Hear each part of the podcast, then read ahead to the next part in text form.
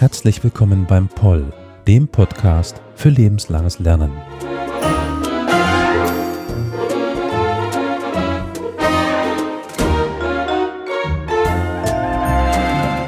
Heute mit einer etwas technischen Episode, aber auch einer besonderen Folge, weil, wie Sie gesehen haben, es vielleicht zwei Folgen gibt. Einmal auf Englisch die Originalaufnahme, weil Professor Dr. Isabel Valera Englisch spricht.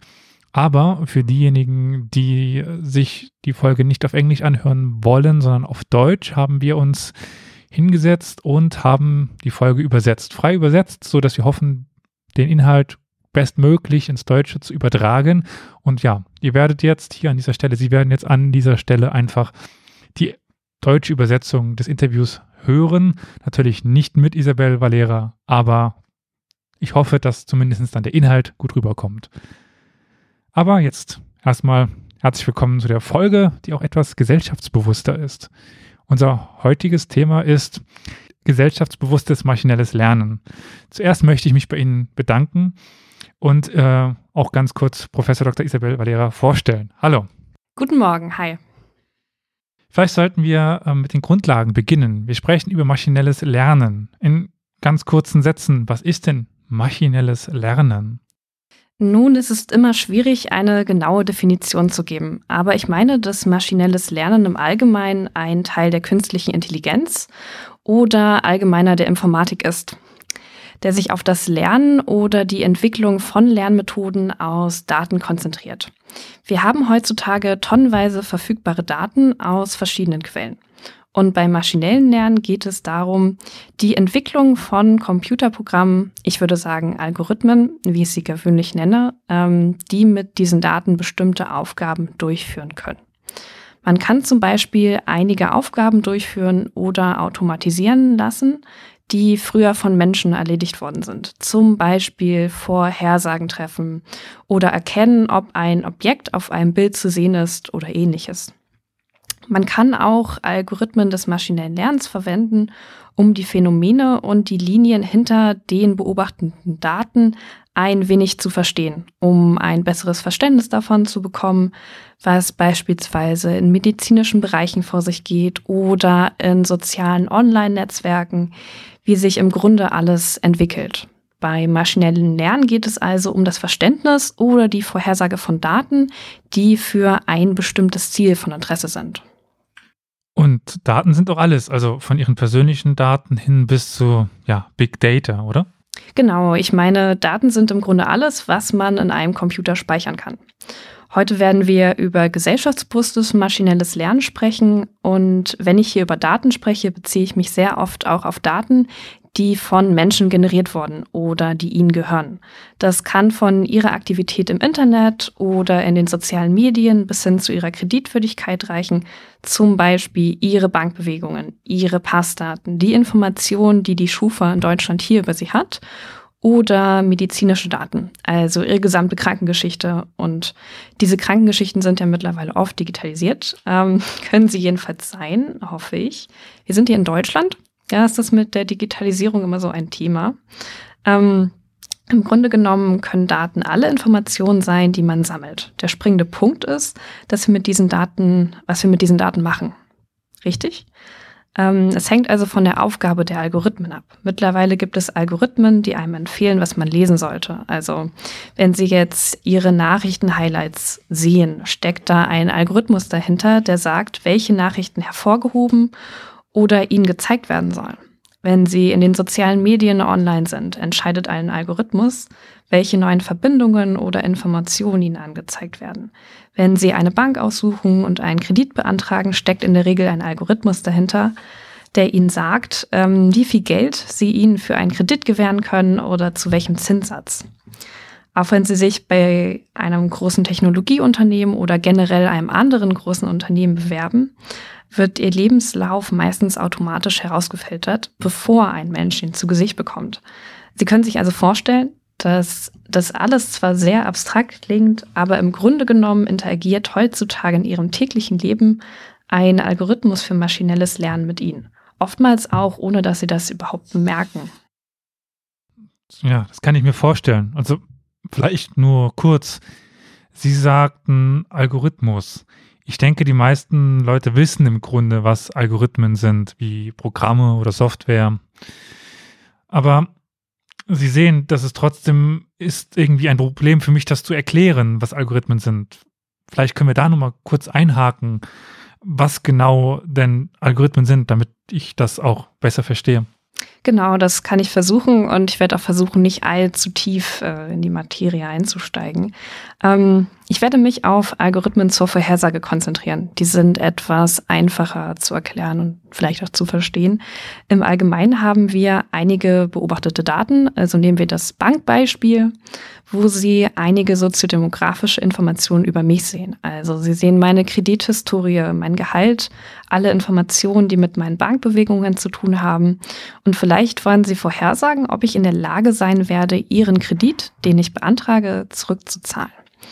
Ein Algorithmus ist also in erster Linie eine mathematische Funktion, die diese Daten als Eingabe nimmt und versucht, eine Vorhersage als Ausgabe zu machen.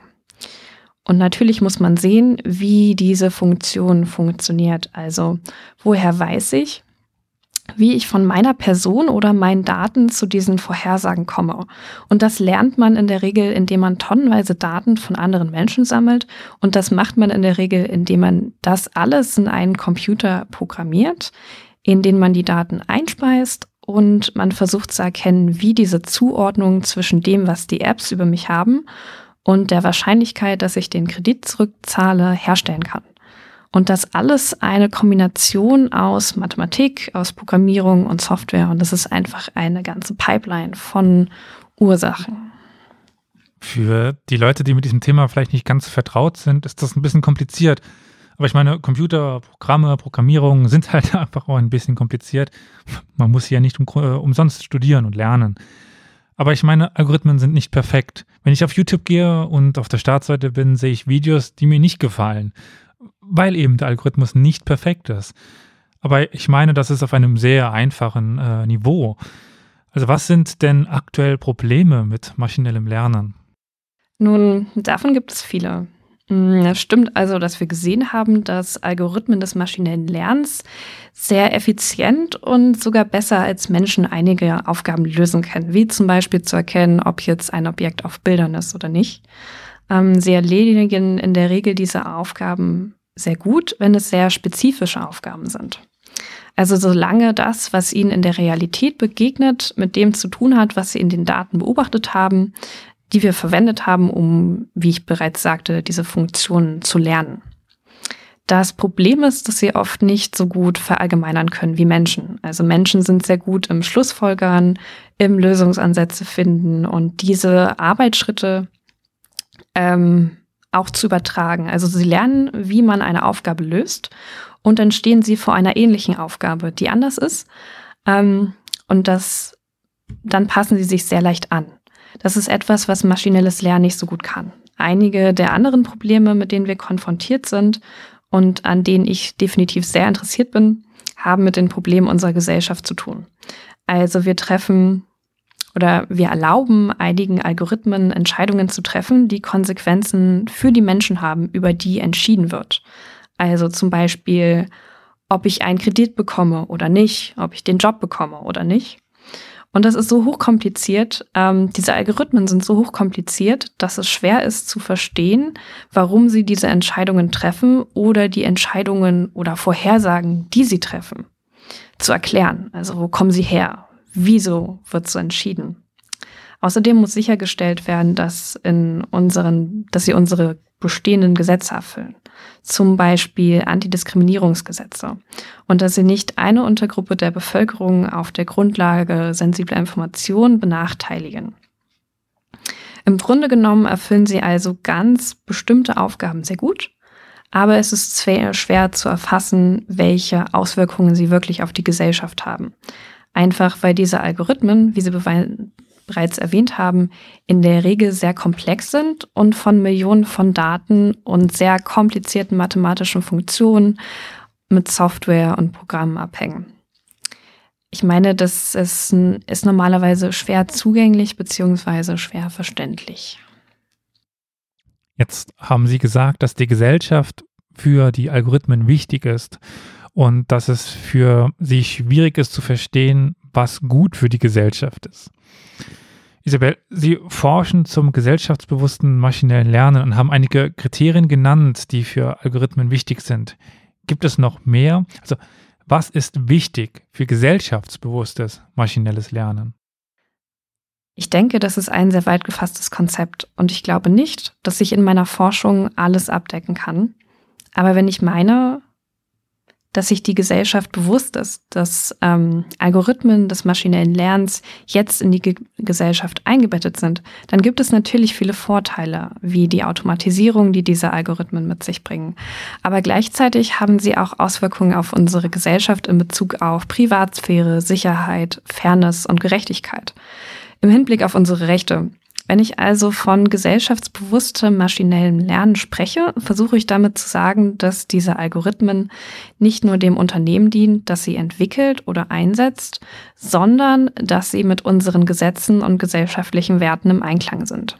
Es geht also darum, dass der Einsatz dieser Algorithmen nicht mehr Risiken für die Gesellschaft oder die Menschen, die von ihnen betroffen sind, mit sich bringt, als die Vorteile, die sie haben. Wenn ich also von gesellschaftsbewussten maschinellen Lernen spreche, versuche ich wohl ein wenig davon wegzukommen, zu sagen, ich habe diese Aufgaben als Unternehmen und ich werde diese Aufgaben jetzt so gut lösen, wie ich kann, damit ich den maximalen Gewinn daraus ziehen kann. Wenn diese Algorithmen und Aufgaben Auswirkungen auf die Gesellschaft haben, auf zivile Organisationen, auf den individuellen Gebrauch oder auf den regulatorischen Rahmen, wie können wir diese Algorithmen so gestalten, dass sie die Aufgabe gut lösen und gleichzeitig die Werte und Wünsche der Gesellschaft respektieren? Das ist der Punkt, an dem ich versuche anzusetzen. Und ich denke, eines dieser Probleme, vielleicht weiß ich es nicht, aber ist es, dass etwas die Daten verzerrt oder ist das nicht so? Ja, das ist auf jeden Fall so. Ähm, also wenn wir jetzt über Fairness sprechen, konzentrieren wir uns vielleicht auf Fairness. Ähm, normalerweise sprechen wir über Diskriminierung. Es gibt viele Definitionen von Fairness. Aber wenn wir von Antidiskriminierungsgesetzen sprechen und in einer sehr allgemein gehaltenen Sprache, ähm, dann bedeutet dies, dass eine Person aufgrund ihrer Zugehörigkeit zu einer sozialen Gruppe, sei es aufgrund ihres Geschlechts, ihrer Religion oder ihres Alters, ähm, nicht zu Unrecht benachteiligt werden darf, je nach Gesetz und Anwendungsbereich. Das Problem besteht also darin, dass bei der Erhebung von Daten aus der realen Welt diese Daten durch Verzerrung im Erhebungsprozess beeinträchtigt werden können. Wenn Sie beispielsweise Daten aus Bewerbungen bei einem Softwareunternehmen erheben, ist es sehr wahrscheinlich, dass die meisten Bewerber männlich, mittleren Alters oder jung und weiß sind. Ähm, durch maschinelles Lernen wird versucht, Verzerrungen in den Daten zu finden, aber Verzerrungen im Sinne von Mustern. Es ist ziemlich wahrscheinlich, dass wenn all diese Stereotype in unseren Daten eingebettet sind, wenn wir nicht vorsichtig sind, wenn wir versuchen, diesen Algorithmus zu lehren, unser Algorithmus im Grunde lernen wird, okay, ich muss einen weißen Mann für diese Stelle einstellen. Weil es alles ist, was er gesehen hat. Es gibt also Verzerrungen in den Daten oder Stereotype, die in unseren Daten auftauchen. Und wenn wir nicht aufpassen, wird sie der Algorithmus lernen und ausnutzen. Es gibt alle Arten von Verzerrungen, die zum Beispiel mit Repräsentation der Daten zu tun haben, aber auch mit gesellschaftlichen Korrelationen zwischen den Standardstereotypen. Also wenn man männlich ist, macht man vielleicht eher technische Abschlüsse. Wenn man weiblich ist, macht man vielleicht eher sozialwissenschaftliche Abschlüsse. Bei all dem müssen wir sehr vorsichtig sein, wenn wir nicht wollen, dass der Algorithmus einfach lehrt, Männer sind Ingenieure und Frauen sind gleich Lehrerinnen. Wir müssen in der Lage sein, dem Algorithmus mitzuteilen, welche Art von Beziehung wir ihm lehren wollen. Und genau hier liegt normalerweise die Schwierigkeit. Korrigieren Sie mich an dieser Stelle, aber ich habe einmal gehört, dass es einen ja, speziellen KI-Algorithmus gibt, der aus dem Internet lernen sollte, wie man sich wie ein Mensch verhält. Und dann, so habe ich gelesen, war er quasi innerhalb von ein paar Stunden rassistisch und ähm, ja, macht eben genau diese Probleme. Sind da meine Informationen richtig? Ja, das kann passieren. Und das hat auch damit zu tun, worauf wir unsere Algorithmen eigentlich optimieren wollen. Ähm, wenn wir uns als Mensch entscheiden, haben wir oft verschiedene Aspekte, die für uns wichtig sind oder die wir halt optimieren wollen. Man möchte einen guten Job haben. Man möchte auch eine gute Balance zwischen Familie und Beruf haben. Man hat also verschiedene Aspekte, die man abdecken will. Aber bisher, und ich denke, hier kommt auch das gesellschaftsbewusste maschinelle Lernen ins Spiel, ist das traditionelle maschinelle Lernen oft nur auf ein einziges Ziel hin optimiert. Und dieses Ziel kann Genauigkeit sein oder in dem Fall, den Sie ansprechen, vielleicht auch Engagement. Und stellt sich heraus, dass die Polarisierung der Diskussion sehr viele Menschen anspricht. Denn je mehr man ihre Gefühle anspricht, so hat man ihre sozialen, also hat man in sozialen Forschungen, aber auch in algorithmischen Forschungen herausgefunden, dass sie sich umso mehr an der Diskussion beteiligen. Je mehr man die Gefühle der Menschen oder ihre Meinungen, ihre Empfindungen anspricht. Also wenn man einen Algorithmus darauf trainiert, wirklich mit Menschen zu interagieren, zu kommunizieren und zu engagieren. Und wir leben in einer Zeit, in der jeder sehr meinungsfreudig ist. Es ist sicher, dass der Algorithmus auch sehr meinungsfreudig wird oder gar rassistisch. Einfach weil das Ziel ist, für das er, also weil er versucht, das Ziel, für das er entwickelt wurde, zu maximieren. An dieser Stelle müssen wir also anfangen, darüber nachzudenken, ob wir nicht nur für das Engagement optimieren sollten, sondern zum Beispiel auch versuchen sollten, Rassismus zu vermeiden. Eine gute Idee. Aber wir haben auch eine Menge KI in unserem Leben. Besonders die Algorithmen, ich würde sagen, der alten Art. Aber ist es für die Unternehmen, unsere Gesellschaft und die Programme möglich, aktualisiert zu werden und in welcher Zeit? Oder wie lange werden wir die alten Algorithmen noch haben, bevor wir die, ich sag mal, gesellschaftsbewussten auch bekommen? Oder ist das schon passiert? Also, wie viele alte KIs äh, und wie viele sozial bewusste KIs haben wir denn aktuell? Okay, das ist eine knifflige Frage. Ähm, ich meine, ich bin mir nicht sicher, ob wir überhaupt von allen KI sprechen können.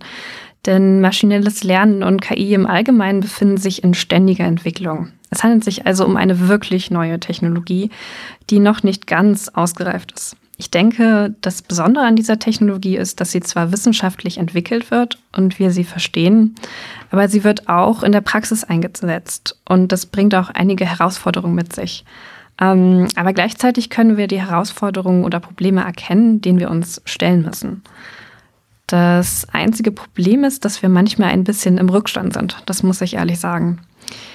Wenn Sie mich fragen, würde ich sagen, dass wir im Allgemeinen zumindest für die Anwendungen der KI, die sensibel sind oder Auswirkungen auf die Gesellschaft oder den Einzelnen haben könnten, diese anpassen und aktualisieren sollten, um sie gesellschaftsfähiger zu machen. Und ich hoffe wirklich, oder ich dränge darauf. Wenn wir sie also eingesetzt und festgestellt haben, dass sie einige Vorteile haben, aber auch Risiken mit sich bringen, sollten wir vielleicht darüber nachdenken, sie zu aktualisieren, um die Risiken zu minimieren. Zum Beispiel in Bezug auf Polarisierung, Rassismus oder Ungerechtigkeit, ähm, wie wir bereits gesagt haben, und sie weiter zu verbessern ich denke also, dass es sich hier um eine hochdynamische Technologie handelt.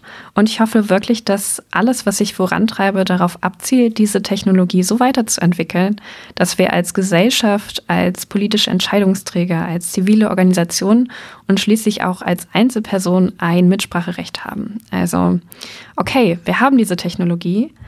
Wie und wofür wollen wir sie nutzen und welche Kompromisse sind wir bereit einzugehen? Hm. Jetzt haben Sie auch die Forschung erwähnt. Und ich meine, ich komme jetzt nicht wirklich aus dieser Richtung der Forschung. Ich bin Historiker. Ich lese alte Bücher, alte Quellen. Und all das, was Sie hier tun, ist für mich wie Raketenwissenschaft. Was sind denn Ihre Forschungsmethoden überhaupt? Also Sie können keine alten Bücher lesen.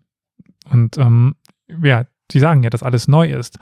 Wie recherchieren bzw. forschen Sie also überhaupt? Okay, das ist eine sehr gute Frage. Im Bereich des maschinellen Lernens gibt es jeden Tag so viele Veröffentlichungen, dass ich nicht weiß, wie viele eigentlich. Ähm, es ist also unmöglich für einen Menschen bei allem auf den Laufenden zu bleiben.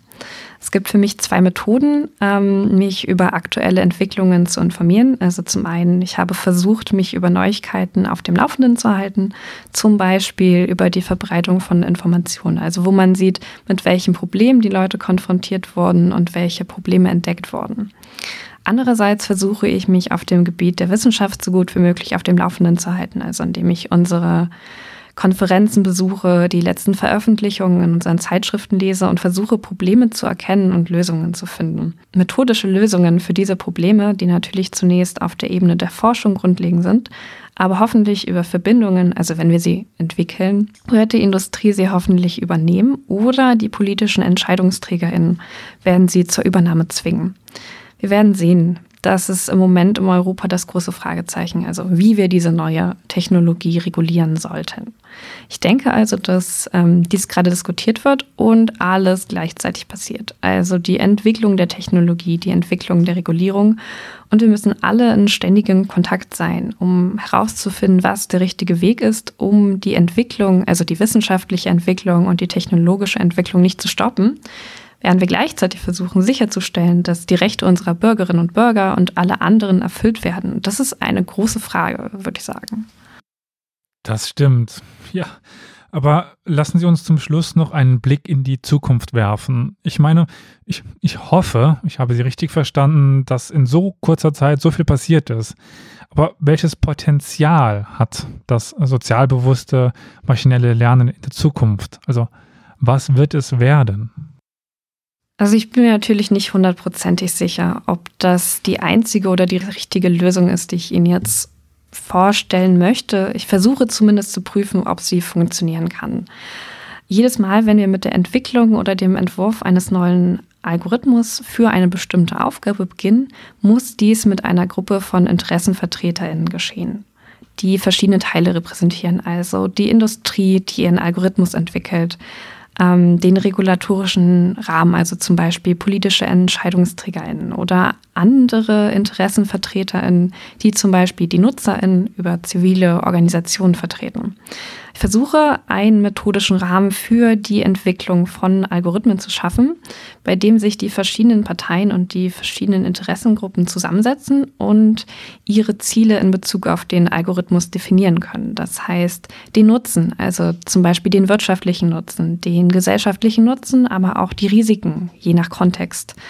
Zum Beispiel ähm, im Fall von Telefonleitungen und sozialen Medien können wir den Nutzen für das Unternehmen in Bezug auf den Gewinn vergleichen, aber auch die gesellschaftliche Polarisierung, die sie verursachen oder die Wahrscheinlichkeit oder das Risiko von Fake News oder Falschinformationen.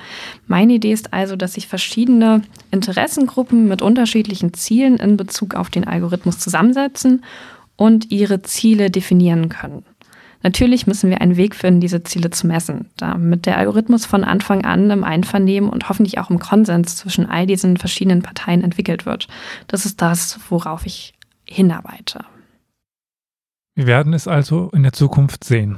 Wir werden sehen. Und jetzt ist es an der Zeit, aber erst einmal Ihnen für das interessante Interview zu danken und hoffentlich für viele interessantere Erkenntnisse in der Zukunft zu hoffen. Ja, vielen Dank, dass Sie mich hierher eingeladen haben. thank you